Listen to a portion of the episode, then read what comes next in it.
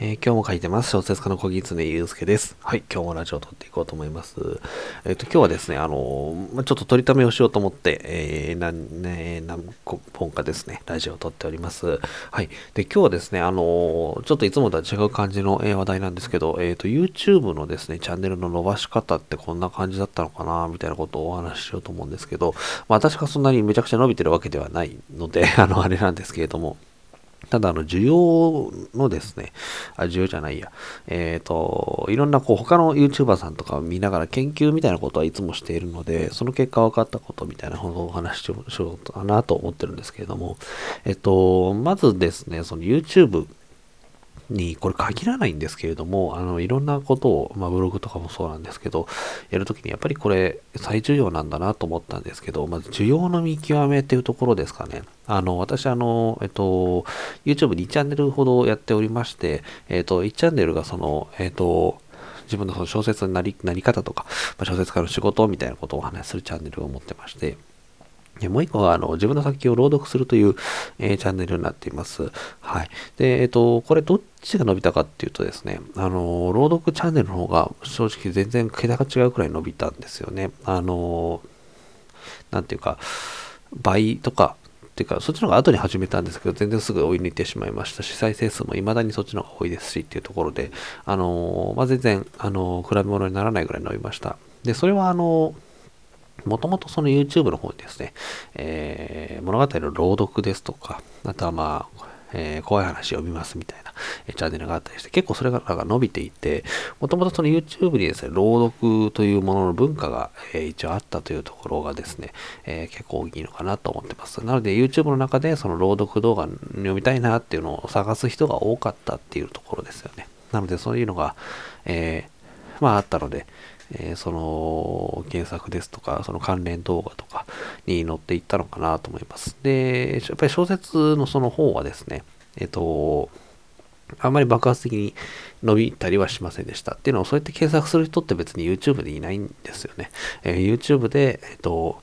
小説家になる方法を知りたいなって、いないってことないんですけれども、先ほどの朗読に比べるとかなり数が少ないので、えー、というところなんですけど、ただ、あのー、こちらのチャンネルもですね、大きくこう上下せずに、じんわんじわーっといつも、えー、再生されているような感じで、えー、朗読の方はですね、ちょっとその関連動画のところから後でちょっとお話しするんですけれども、ちょっとチャンネルの方向性というか、あの運営上の問題でですね、もう今すごいこう再生数とか下がってきちゃってるので、うーんっていう感じなんですけれども、まあ、あの、この小説化についてのお話しするチャンネルの方はですね、こう、まあ、堅実にじわじわといつも再生されてるという感じで、爆発的に伸びもしないんですけれども、じわじわじわじわいつも同じぐらい再生されてるみたいな、そんな感じになってます。はい。で、さっきのその朗読チャンネルがどうしてこう、えー、再生数下がってきたのかっていうとですね、あの、毎日ショートショートというのを私書いてですね、それを朗読化しているんですけれども、まあ、書き慣れてきたっていうのと、あと一日、まあその他の仕事もしなくちゃいけないので、一日にそちらにかけられる時間が減ってきたっていうところでですね、いつも作品が私、あの、だいぶこう初期に比べて短くなってるんですよ。あの、1500文字ぐらい最初はあったのがですね、今まあ500文字以内ぐらいで終わってるっていうような感じで、そうすると朗読コンテンツにするとですね、えー、元々の作品がまあ10分とか、で読み終わる感じだとするとですね、あの、500文字とかっていうと、本当にこう、2、3分で終わっちゃうんですよね。で、YouTube の使用に重要な指標として、えー、動画の尺が長い方が、えー、YouTube 側で優遇されやすいっていうのがあります。なので、最近、あの、昔1本あたり10分ぐらいの動画だったのが、今は本当に2、3分とか、あの、1分とかになってしまったりするので、そういう短い作品だとですね、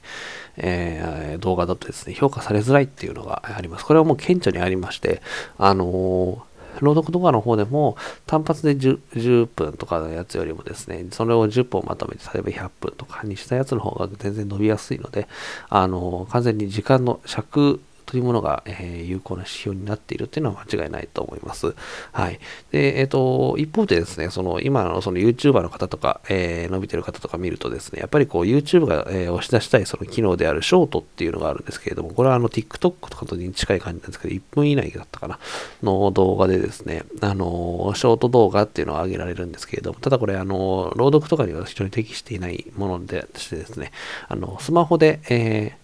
撮った、え、やつじゃないと、そのショートにできなかったりとか、まあいろいろとあるんですけれども、ま、そういうあの、ショート動画っていうものをたくさんやってるチャンネルは伸びてるなっていうところですよね。やっぱり YouTube 側が押し出したい機能を使ってくれる人は、やっぱり、あの、伸び、伸ばしたいと、え、YouTube 側でも思ったりってことがあると思うので、まあそんなような感じかなっていうのがあります。はい。で、あの、やっぱり、えっ、ー、と、その YouTuber の方いろいろ見てるとですね、需要をやっぱり自分でえちゃんと分かってらっしゃって、そこを抑えてるっていうチャンネルが非常に強いかなと思います。なので私のその朗読のですね、チャンネルをですね、本来であれば、えー、まあ、需要の中と、あと YouTube の需要です加味してですね、再生数が再生時間がもっと長い動画を作らないといけないんですけれども、なかなかそちらの方に、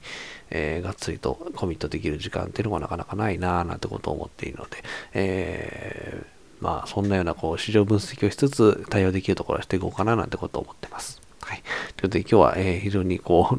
あんまりしないような話をしていました。はい。YouTube の逃し方ということで、まあ、非常に基本的なところでそんなことを分かってるっていう人も多いと思うんですけど、やっぱりこうやってて実で思うとですね、本当にそれは間違いないなと思うので、まあ、それを自分の改善とかにも役立てていきたいなというふうに思っています。はい。ということで、えー、このチャンネルでですね、いつもは小説のお話とかもよくしています。えー、概要欄の方に質問もこれ URL 載せておりますので、何か聞きたいこととか喋ってほしい内容がありましたら、えー、ぜひお寄せいただければと思います。はい。ということで、今日も最後までお聴きいただきましてありがとうございます。小説家の小木常祐介でした。